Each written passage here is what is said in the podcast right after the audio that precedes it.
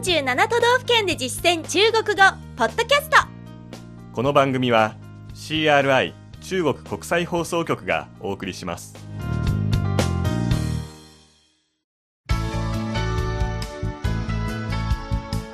大家好。皆さんこんばんは。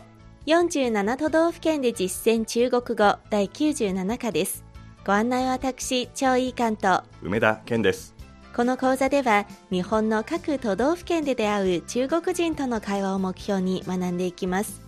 今月は奈良県に関する内容を勉強しています。基本情報とグルメに続いて今回は観光スポットを取り上げます。奈良は国宝と重要文化財の数が全国第3位。日本の歴史が堪能できる県でもあります。そんな奈良の魅力を中国語で話せるようになりましょうでは本文を聞いてください。張さんが奈良に来たばかりの中国人の役で私が現地に住む日本人の役です。我去奈良公園看了鹿感觉怎么样很活泼。不过没看到小鹿夏天更容易遇到鹿宝宝为什么奈良的鹿集中在这里？据说奈良公园春日大社里供奉的神是骑着神鹿来的。原来如此公园里有四个世界遗产，都很值得看。では、今の会話を日本語で聞いてみましょ奈良公園へ鹿を見てきましたう。どうでしたか？とても活気にあふれていましたでも小鹿は見られませんでした夏ならより小鹿を見かけやすいですよ。どうして奈良の鹿はここに集中しているんですか？話によれば、奈良公園の春日大社の祭神は、新六に乗ってやってきたそうです。なるほど公園には世界遺産が4つありますよ。どれも見るに値します。続いて重要な単語の確認です。張さんの後に続けて発音してください。最初の単語は奈良公園、奈良公園。奈良公園。鹿、鹿。鹿。そして奈良の鹿といえば鹿せんべい、鹿仙贝鹿仙贝活発である、活泼活泼小鹿、小鹿。小鹿。本文ではもう一つの言い方も登場しましたね。鹿宝宝。鹿宝宝。このように動物の子供を描写するときは動物の名前の前に小さいと書く小あるいはその後ろに宝宝と書く宝宝をつければ表すことができます。次です。出会う、遇到。遇到。話によると、据说。据说。春日大社、春日大社。春日大社。奈良公園には4つの世界遺産があるということでした。春日大社以外のものを見てみましょう。まずは、東大寺、東大寺。東大寺。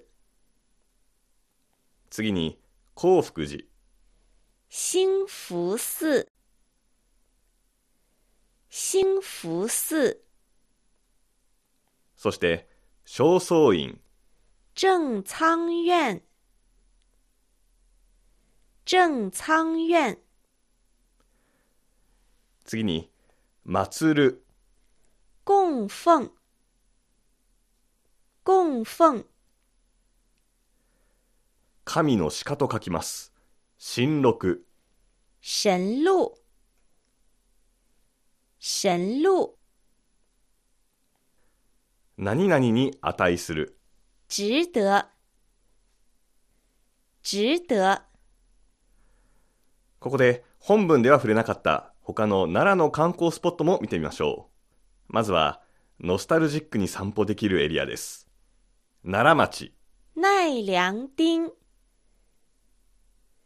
奈良町，1300年前に建てられた世界遺産です。平城宮跡、平城宫遗址，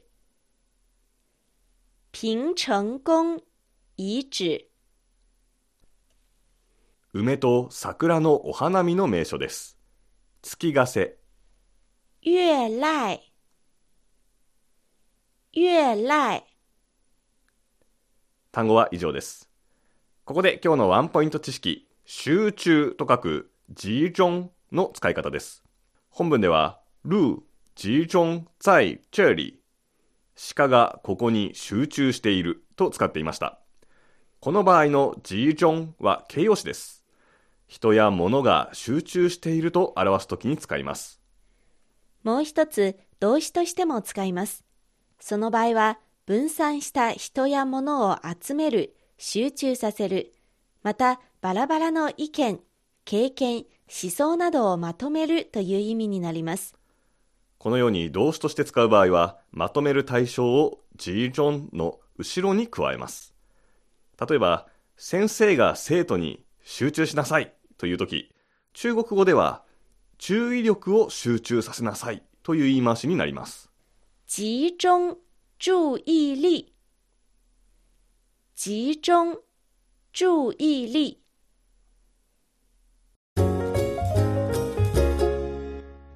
それではもう一度本文を聞いてください。奈良公園へ鹿を見てきました。我去奈良公园看了鹿。我去奈良公园看了鹿，どうでしたか？感觉怎么样？感觉怎么样？とても活気にあふれていました。でも、小鹿は見られませんでした。很活泼，不过没看到小鹿。很活泼，不过没看到小鹿。夏ならより小鹿を見かけやすいですよ。夏天更容易遇到鹿宝宝。夏天更容易遇到鹿宝宝。どうして奈良の鹿はここに集中しているんですか？为什么奈良的鹿集中在这里？为什么奈良的鹿集中在这里？話によれば、奈良公園の春日大社の祭神は、新禄に乗ってやってきたそうです。据说奈良公园春日大社里供奉的神是骑着神鹿来的。 据说奈良公园春日大社里供奉的神是骑着神鹿来的。なるほど。原来如此，原来如此。公園には世界遺産が4つありますよ。どれも見るに値します。公园里有四个世界遗产，都很值得看。公园里有四个世界遗产，都很值得看。今日の授業はここまでです。次回は奈良編の総合復習です。地元人が語るふるさとの魅力では、新しく日本語部に加わった日本人スタッフ小林千恵さんが登場します。どうぞお楽しみに。